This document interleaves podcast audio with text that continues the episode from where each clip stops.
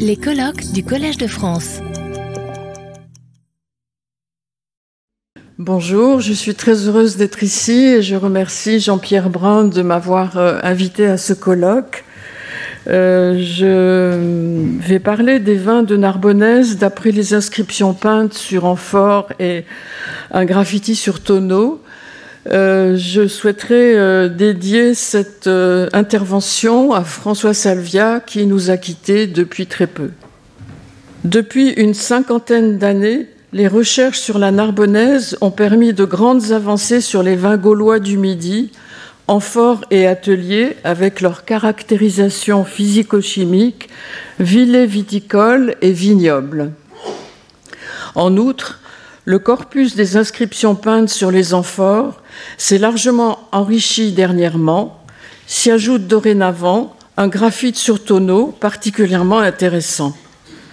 Une première étude globale des tituli picti, c'est les marques peintes que l'on met sur les amphores comme étiquette de nos vins d'aujourd'hui, a été donnée en 2004. Pour les amphores vinaires, elle, elle comptait 97 occurrences.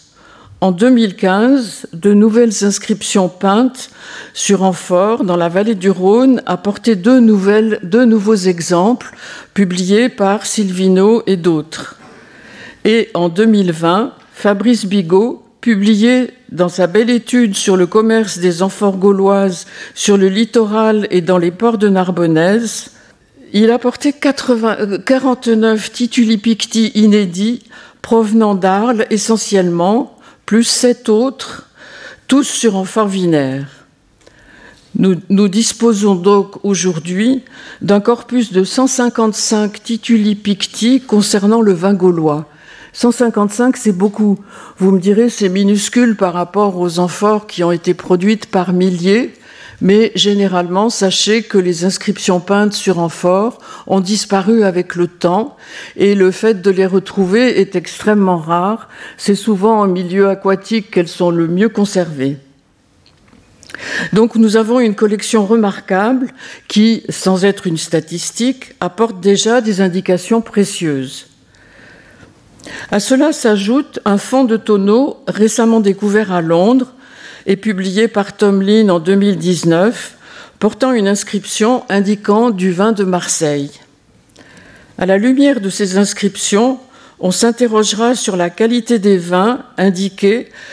Euh, on s'interrogera sur la qualité des vins indiqués ainsi que sur les terroirs ou territoires qui ont été nommés sur ces inscriptions. En première partie, on va regarder l'âge du vin indiqué par les tituli picti. Nous avons en effet du vin millésimé. L'indication d'une date qui marque son millésime sur une amphore est relativement rare, mais bien connue sur les amphores italiques républicaines. Elle marque un vin d'exception. Sur les tituli des amphores gauloises, le cas existe, mais il est rare. En effet, Trois amphores portent des dates consulaires et contiennent donc des vins millésimés à l'image des grands vins italiens. La première a été découverte à Fréjus, dans le Var, dans les vides sanitaires de la Porte Dorée et publiée en 91. Il s'agit d'une amphore à fond plat et lèvres à double inflexion externe du type Gauloise 7 dont seul le col et les anses sont conservés. Sur le col, l'inscription à l'encre noire se lit ainsi, d'après Bernard Liu qui l'a publié Lucio Junio Silano, Caio Valeo, tutore consulibus, amineum T, point d'interrogation, loc, et le mot n'est pas terminé. Le nom des consuls, Lucius Silanus et Caius Velleus Tutor indique une date qui se situe dans le second semestre de l'année 28 de notre ère, sous l'empereur Tibère. Or, la production des amphores gauloises 7 se développe dès la dernière décennie du 1er siècle avant Jésus-Christ et la première moitié du 1er siècle de notre ère. L'analyse physico-chimique de la pâte de l'amphore de Fréjus, qui a été menée euh, au moment de la publication de cet amphore, indique une origine de la région même de Fréjus, ce qui correspond parfaitement à la carte des ateliers d'amphores produisant des Gauloises 7, dont la majorité se concentre en Provence. C'est du vin aminé que contient cet amphore. L'indication, aminé, c'est un cépage. L'indication de son millésime le classe parmi les grands vins à l'image des vins italiens. Le mot loc qui l'accompagne peut désigner un vigneron ou un terroir ou une ville, voire un territoire. Nous y reviendrons. L'amphore de Fréjus représente l'un des premiers aminéums de Narbonnaise que nous connaissions. La seconde amphore millésimée est une amphore de Fosse-sur-Mer trouvée dans l'anse Saint-Gervais une seule, ligne, c'est l'inscription du haut, une seule ligne de l'inscription est conservée sur le haut de la panse. Elle a été publiée par Bernard Liu en 1987 et elle dit Imperatore Vespasiano Augusto, le chiffre, pardon, le chiffre 5, Tito Imperatore Consulibus, 3, euh, pardon, Consulibus. Et Bernard Liu propose de la dater de l'année 74 de notre ère. La troisième amphore millésimée est aussi, c'est celle qui est, pardon, c'est celle qui est en dessous. La troisième amphore millésimée est aussi une amphore de Fosse-sur-Mer trouvée dans l'anse Saint-Gervais. Il s'agit d'un morceau de colle et eau de panse d'une amphore gauloise qui, porte une inscription partiellement conservée sur deux lignes. On peut, restituer Imperatore Vespasiano 9, Tito Imperatore 7, Cos le neuvième consulat de Vespasien et le septième de Titus correspondent à l'année 79 de notre ère. On regrette de ne pas savoir de quel vin il s'agissait. À cette époque, donc, vers la fin du premier siècle, le vin de Narbonnaise millésimé était toujours en cours.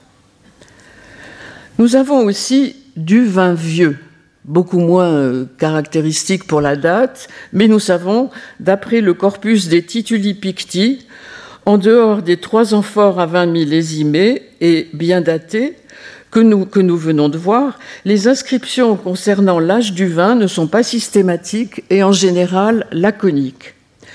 La plus éloquente est tracée sur une amphore euh, du type que nous appelons Dressel de 4 découverte à Rome et publiée par Dressel en 1879 et qui indique à la première ligne sum pour summum, ça veut dire maxi, excellent. À la deuxième ligne wet, c'est-à-dire wetus, vieux, et puis le nombre d'années, 5. Et ensuite baéter, c'est-à-dire baéterincé, de Béziers, et puis Lucis Martis Satuli. Euh, il s'agit donc euh, probablement du destinataire. La première ligne décrit d'emblée la qualité du vin. C'est la meilleure, summum. Un terme employé aussi pour les amphores à sauce de poisson. Quelquefois, elles sont indiquées aussi comme summum, c'est-à-dire meilleure qualité. La seconde ligne indique qu'il s'agit d'un vin vieux dont on a compté les années, 5, sur l'origine du vin, vin de Béziers, et euh, le nom probable du destinataire. On aurait bien aimé savoir quel était ce vin de qualité extra. Est-ce de l'aminéum ou un autre? En réalité, cet amphore qui a été étudié à la fin du XIXe siècle se trouve maintenant à Rome, au Castro Pretorio, et euh, c'est-à-dire le marché de Trajan, où j'ai cherché à les retrouver et à retrouver et l'identifier. Malheureusement, euh, les inscriptions peintes ont maintenant disparu et il faudrait des moyens sophistiqués pour arriver à les lire aujourd'hui. La mention la plus simple pour qualifier un vin vieux est le terme wetus. Que signifie-t-il? André Tchernia l'a fort bien analysé. Il s'agit d'un vin de plus d'un an qui a supporté l'été et ses chaleurs. Ainsi euh, le précise l'écrivain Ulpien, il dit c'est-à-dire que le vin de l'année précédente sera mis au nombre des vins vieux. Il manifeste donc un minimum de qualité. Pour les vins de Narbonnaise, le terme est relativement banal. On trouve 30 occurrences de vins qualifiés de wetus. Le terme peut caractériser des types de vins comme l'aminéum ou euh, le picatum, nous y reviendrons, ou une origine des vins de Marseille ou des vins de Béziers. Le terme wetus peut être qualifié d'excellence aussi sur une, amphore. Excellent. C'est sur une amphore d'Arles ou peut s'employer seul. On le trouve encore associé au mot penarius, que l'on peut traduire par vin de provision ou vin de garde, celui que l'on peut garder au cellier. Le même qualificatif se trouve sur des amphores à saumure, penarius donc, que l'on pouvait garder aussi, par exemple, sur un col de Pompéi, euh, ce qui est euh, Pompéi 7, que l'on a trouvé à Aoste en Isère. Le Wetus n'est donc pas un vin ordinaire, puisqu'il a au moins un an, ce qui lui confère certaines qualités, notamment celle de pouvoir vieillir.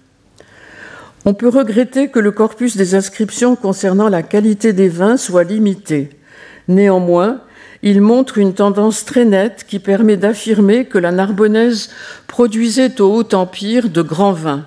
Certains sont millésimés, d'autres, les plus nombreux, relèvent d'un cépage de choix, l'aminéum. Quels sont en effet les types de vins? L'aminéum, vin remarquable, est issu du cépage aminé qu'André Tchernia voilà, aminéum. Vous voyez des inscriptions aminéum euh, écrites en, encre noire sur les amphores. Donc cet aminéum, euh, André Tchernia le classe, d'après Columel et Pline, comme un cépage ancien et noble entre tous, dont la culture s'est développée sur les collines de Sorrente et sur les pentes du Vésuve. Il produit deux grands vins, l'un le Surentium, qui rivalise avec les plus, glorieux, et l'autre le, Vésuvium, Vésuvinum, pardon, attesté par des inscriptions sur amphore à la fin de la République. Il s'agit d'un des grands vins italiens, blanc sans doute, comme le voulait la tradition. Au Ier siècle, Columel indique que, sauf en pays froid, les cépages aminés donnent partout, même hors de leur terroir un vin meilleur que les autres. Pline, de son côté, écrit On donne la première place aux vignes aminéennes pour la force de leur vin, qui gagnent toujours du corps en vieillissant. Il en existe cinq variétés. La petite aminée vraie passe mieux la fleur, supporte la pluie et le mauvais temps.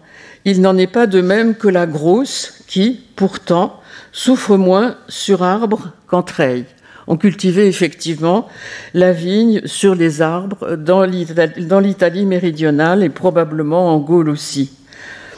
Lors du développement du vignoble de Narbonnaise, les viticulteurs gaulois ou les colons romains ont importé des cépages italiens, mais pas n'importe lesquels. L'aminé se trouve au premier rang et de loin, si l'on en croit la liste de nos marques peintes sur amphore, indiquant le cépage ou le type de vin, nous avons 27 occurrences d'amphores contenant de l'aminéum, auxquelles on doit ajouter une amphore Dressel de 4 lyonnaise, c'est-à-dire fabriquée dans la région de Lyon, qui est remplie euh, d'aminéum également.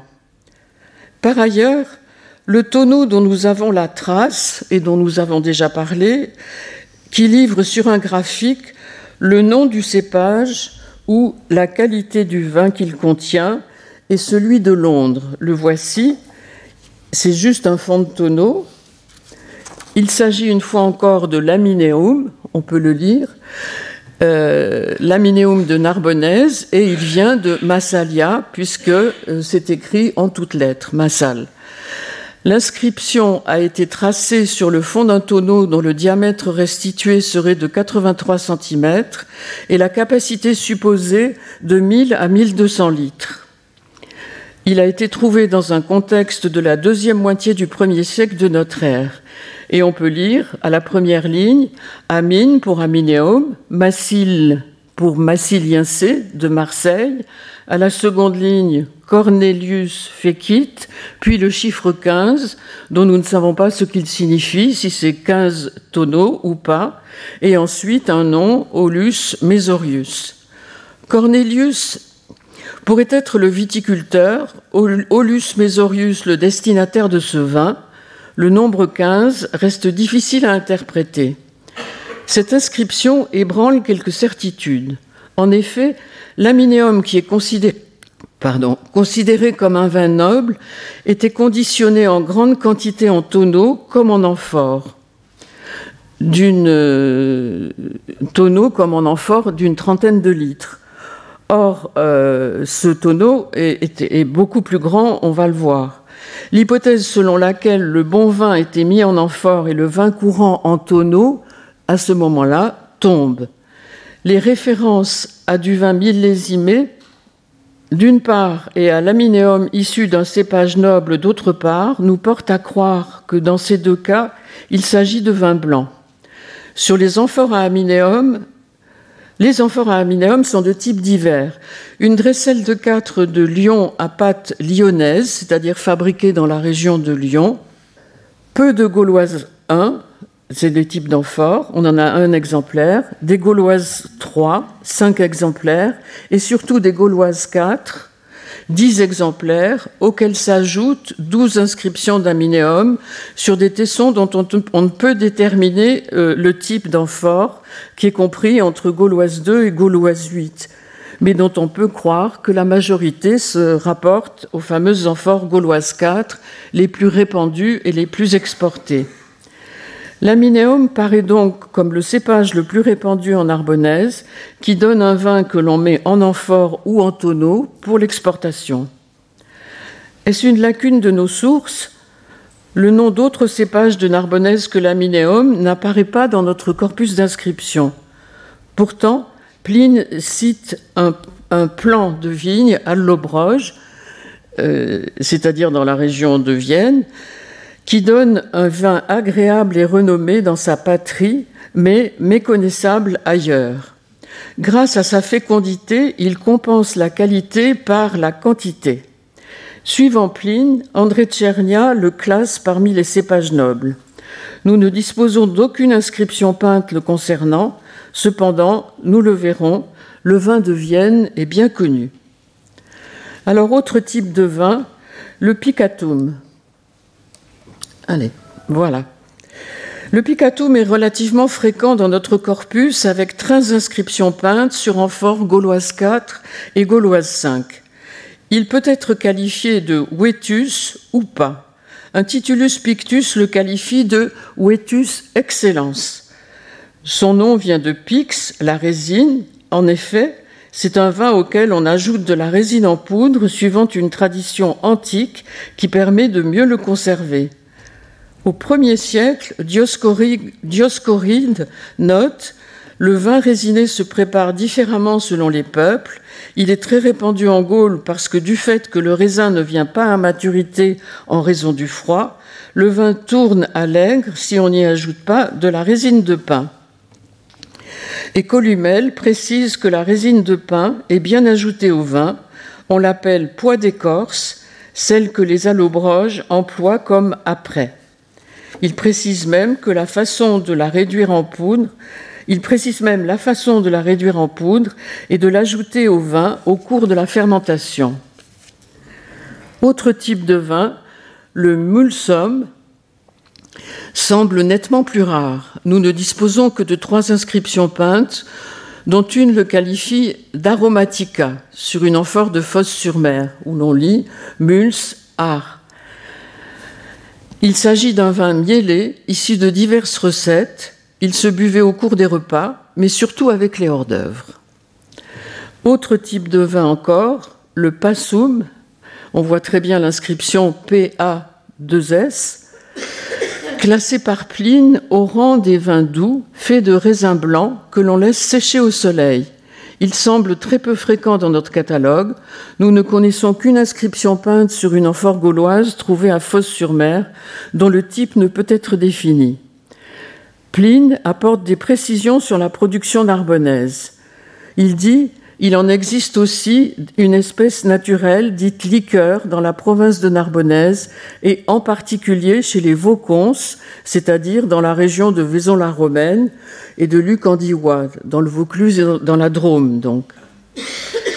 Les inscriptions peintes de notre corpus indiquent, donc quatre grands types de vins qui se classent parmi les bons vins.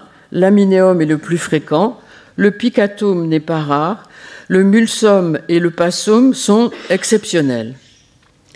On va s'intéresser maintenant à la couleur du vin.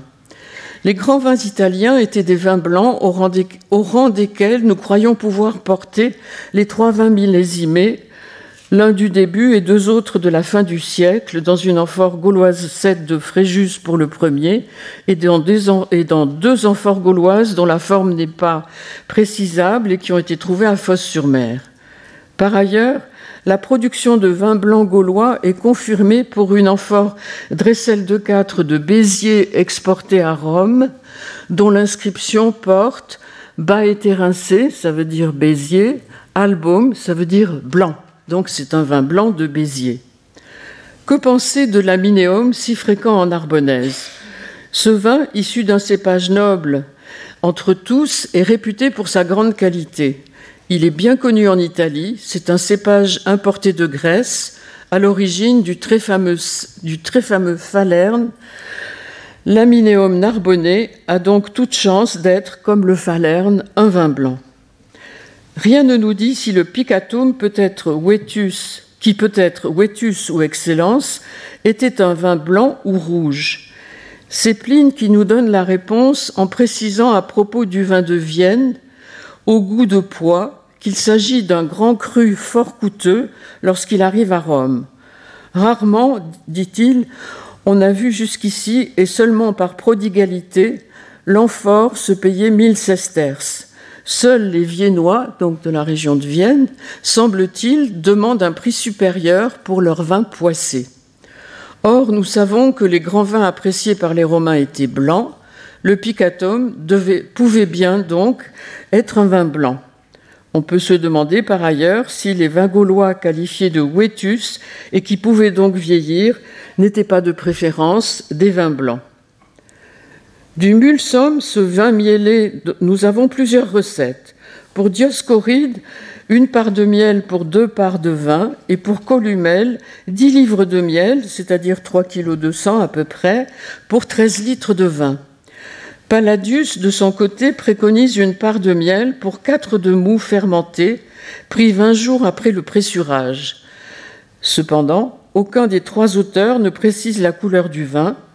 Toutefois, Dioscoride indique que le meilleur moulsum est fait avec du vin vieux et du miel frais. Ce vin, ce vin vieux est-il blanc? C'est tout à fait possible. Quant au passum, il est classé par Pline au rang des vins doux et blancs, avec des grappes que l'on a laissées sur pied confire au soleil. Certains le font avec tout raisin doux, pourvu qu'il soit mûr et blanc. On pense à nos vendanges tardives réservées aux vins blancs pour faire les vins blancs doux de vendanges tardives que nous aimons tous. Au demeurant, citons encore Galien de Pergame, qui préconise au IIe siècle, pour le traitement des maladies de peau, l'usage d'un léger blanc peu astringent, comme le falerne ou le massaliote, donc le vin de Marseille. Ce bilan montre la part sans doute prépondérante des vins blancs dans les exportations de vins narbonnais. Regardons maintenant les terroirs et territoires de Narbonnaise. Sous le Haut Empire, le vignoble s'est largement développé dans les plaines et collines de la Narbonnaise. Les inscriptions peintes donnent l'indication de trois origines géographiques, Béziers, Marseille et Vienne. Je me suis demandé de quoi il s'agissait, de terroir ou de territoire, et je me suis demandé ce que disait l'archéologie récente à ce propos. Le terroir est une étendue limitée de terre considérée du point de vue de ses aptitudes agricoles, en particulier pour ce qui est de la culture de la vigne ou du vin et du et du vin qu'elle produit. Pline, au début de son livre 14, dit que les variétés de vignes sont innombrables et infinies. Loin de les citer toutes, il ne parlera que des plus remarquables, car il en est presque autant que de terroirs. Il emploie le mot aguerre pour parler de terroir. La notion de terroir existe donc bien à cette époque et ne couvre qu'un espace limité. Ce que nous indiquent les tituli picti ainsi que le graphite sur tonneau narbonnais, qui puissent nous éclairer sur l'origine des vins, ce sont les noms de villes importantes. Ils, induisent la notion beaucoup plus vaste de territoire, celui de la cité, de la Kiwitas, dont elles sont le chef-lieu, et peut-être même au-delà. Le fameux vin de Béziers, le bas éterincé, est cité par Pline lors de son voyage en Gaule vers l'an 78 de notre ère comme l'un des deux vins remarquables de la Narbonnaise avec celui de Marseille. Si l'auteur précise que la réputation de ce vin ne dépasse pas les Gaules, nous savons qu'il n'en est rien. Le bas éterincé était largement exporté, comme le montrent les tituli picti de six qui le mentionnent. Je vous le montre tout de suite. Voilà. Ce que nous indiquent les tituli picti ainsi que les graphites sur tonneau narbonnais, qui peut nous éclairer sur l'origine des vins, ce sont les noms des villes, ça on l'a vu. Donc le bas est rincé, nous savons qu'il est exporté à Rome. Deux amphores Dressel de 4 ont été, deux Béziers ont été exportés à Rome. Trois Gauloises 4 sont trouvées à Arles, au point d'expédition des exportations vers le nord et vers le limès germanique, ou vers le sud, vers la Méditerranée. Enfin, une autre Gauloise 4 a été trouvée à Fosse-sur-Mer, point d'exportation de la Méditerranée et vers Rome en particulier. Revenons au terrain et aux données archéologiques. Pour la cité de Béziers, les prospections et les fouilles menées dans la vallée de l'Hérault depuis des années par Stéphane Monet et son équipe permettent de tracer une carte éloquente des ateliers d'amphore Vinaire. Ils y sont particulièrement denses et correspondent à la surface de production du bas éterincé. Il y a ici une forte cohésion entre les données épigraphiques et les données archéologiques. Les limites de ce territoire sont cependant délicates à tracer. Par exemple, la frontière entre le territoire biterrois et narbonnais reste difficile à définir, notamment au niveau de l'atelier d'amphore de Salel-d'Aude, euh, qui, euh, qui est bien connu. Le vin de Narbonne, qui probablement était fait pour le vin de Narbonne, capitale de la province, ce vin était-il moins célèbre que celui de Béziers? Les données rassemblées ici et la densité moindre des ateliers d'amphore sur euh, le Narbonnais, sur le territoire de Narbonne, portent à le croire. Regardons maintenant le Massilien C, c'est-à-dire le vin de Marseille. C'est le vin de Gaulle le plus ancien, cultivé par les colons phocéens dès le VIe siècle avant notre ère, comme la production d'amphores vinaires marseillaises l'a largement démontré. À la fin du IIe siècle avant notre ère, Posidonios, repris par Athénée, révèle la concurrence entre le vin italien et le vin, marseillais lors d'un festin gaulois. À la période qui nous intéresse, au Haut Empire, Pline donne la première place en Gaule au vin de Marseille. Il dit Luna donne le meilleur vin d'Étrurie, Gênes de Ligurie, Marseille des Pyrénées aux Alpes, avec ses deux qualités, dont l'une plus chargée s'appelle vin de sève et sert aussi au coupage. Pour Guy Bertucchi, qui a étudié le vin de Marseille en particulier, il s'agit plutôt de mélange que de coupage, comme pour la fabrication aujourd'hui du toquet ou du xérès.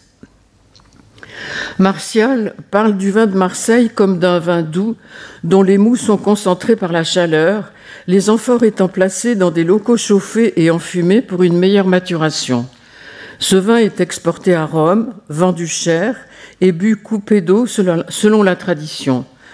Martial, lui-même propriétaire d'un vignoble dans le Latium, ne cache pas sa jalousie en reprochant à Marseille de vieillir ses vins artificiellement.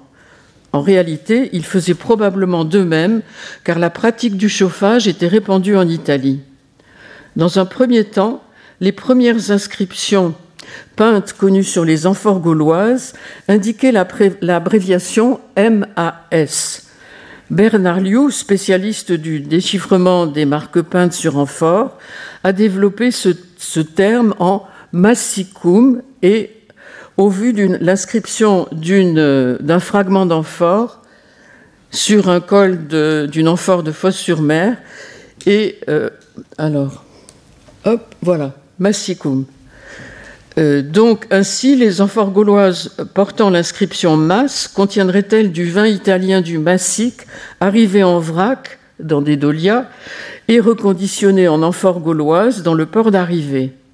Par la suite, Fabrice Bigot, étudiant récemment les amphores gauloises d'Arles, a trouvé une amphore gauloise 5 dont l'inscription est développée, c'est celle du bas, en massile, massilien C qui fait bien référence au vin de Marseille que pouvaient contenir les nombreuses amphores gauloises marquées masse. À cette découverte s'ajoute le graphique du tonneau de Londres sur lequel on lit Massile pour Massilien C de Marseille. Ces deux occurrences remettent en question l'interprétation de Bernard Liu à partir d'un tesson qu'il faudrait revoir. C'est bien du vin de Marseille que parlent les 14 inscriptions peintes recensées avec l'abréviation MAS, leur nombre important est parfaitement justifié pour un vin local. Il est le plus souvent qualifié de Wetus et conditionné aussi bien dans des amphores de type, gauloise 5 que gauloise 4. À Marseille et tout autour de la ville, on compte plusieurs ateliers d'amphores gauloise 4 et gauloise 5 Cependant, les limites du territoire du vin dit Massilien C restent difficiles à cerner. Au reste, on compte bien des ateliers d'amphore sur la côte provençale jusqu'à Fréjus, dont l'origine des vins qu'elles ont transportés n'est pas qualifiée. Venons-en enfin au Viennais, le vin de Vienne, bien connu par les textes et de bonne réputation, le vin de Vienne au goût de pois du Picatum sans doute, est admiré par Martial en Italie, où il est exporté. Ces vins, dit-il, au goût de pois, arrivent de Vienne au beau vignoble. Il n'en doute pas, c'est Romulus lui-même qui me les a fait envoyer. Pline, nous l'avons vu à propos d'une amphore à mille sesterces, est surpris par le prix supérieur encore que demandent les Viennois pour le vin. Seuls les Viennois, semble-t-il, demandent un prix supérieur pour leur vin poissé, dont nous avons cité les crus, mais sur leur marché intérieur et par amour propre, ce vin est bu frais et passe pour être plus froid que les autres. Deux amphores trouvés, euh, gauloises 3 trouvées l'une à Lyon et l'autre à Arles portent sur leur titulus pictus le nom de Vienne. On voit bien là-haut Viennais. Les ateliers d'amphores gauloises 3 connus sont relativement rares. Ils se situent dans le sud de la Narbonnaise. Curieusement, on ne connaît pas d'atelier d'amphores dans la région de Vienne. Il s'agit peut-être d'un effet de source, car cette lacune, l'absence d'atelier d'amphore, a déjà été soulignée lors de l'étude analytique des ateliers d'amphore vinaires de Narbonnaise et des exportations. On a donc analysé euh, l'argile de tous les ateliers d'amphore connus et on a aussi analysé des amphores exportés qui, euh, pour un certain nombre, euh, se sont retrouvés dans la région de Vienne. Il est donc impossible de tracer pour le moment le territoire des vignobles de Vienne, mais euh, nous savons qu'il a bien existé. Je, voudrais enfin citer un cas particulier euh, trouvé dans la villa de Goiffieux à Saint-Laurent-d'Agny par, euh, par Mathieu Pou, dans l'arrière-pays de Luc Dunhomme, de Lyon, un tesson de l'épaule d'une enfant dresselle de quatre ou pasqualin à la patte mi-cassée caractéristique de Marseille porte une inscription peinte indiquant la cité d'Arles de la période augustéenne. On lit Marci Licini Ruffini, Arrelaté, et puis un nom. L'expédieur de l'amphore est Marcus Licinus Ruffinus. Le terme arrélaté et non C ne désigne pas l'origine du vin, comme on aurait attendu si c'était du massilien C, mais le port de transit ou de transbordement de l'amphore, le portus arrelaté. de la même façon sur les amphores à huile descendant la vallée du Guadalquivir jusqu'au port d'embarquement maritime, les inscriptions peintes portaient l'indication du nom du port. Cet amphore transportait donc bien du vin marseillais pour la table d'un certain Staius Regilius.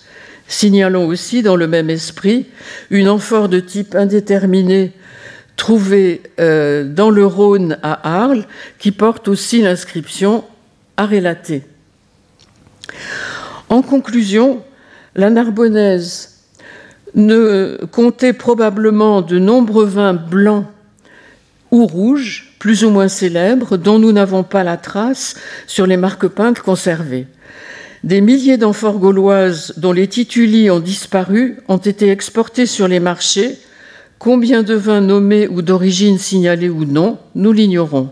Cependant, si notre corpus donne une image limitée de ces indications portées sur les amphores, elle est cependant signifiante par la répétition même des occurrences. Il est certain que les vins de Béziers, de Marseille et de Vienne, ceux-là même qui sont cités dans les textes, avaient une place prépondérante. La désignation d'un vin par le nom d'une cité est habituelle à l'époque. Prenons l'exemple des vins de Crète, commercialisés à la même époque que nos vins narbonnais.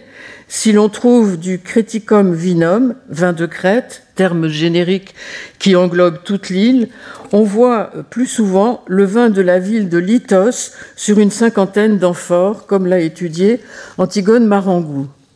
Les vins de Narbonnaise, tels que les décrivent les inscriptions peintes, étaient plutôt de bons vins qui pouvaient vieillir, les vins blancs tels que l'aminéum ou le passum en majorité, ou encore le mulsum comme certains vins excellents car millésimés, sont les plus fréquents. Nous ne, disposons pas de données sur les vins rouges. La régionalisation des productions se dessine de l'aminéum surtout dans la partie de la Narbonnaise sud, du passum dans la moyenne vallée du Rhône chez les Vaucons et plus au nord du Picatum dans la région de Vienne.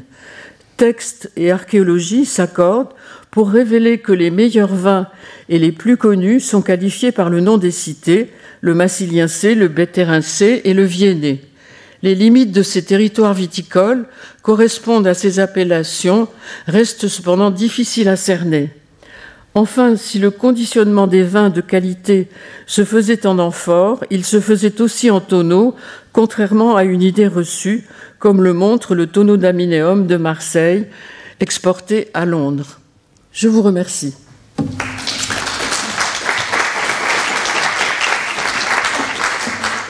Retrouvez tous les contenus du Collège de France sur www.colège-2-france.fr.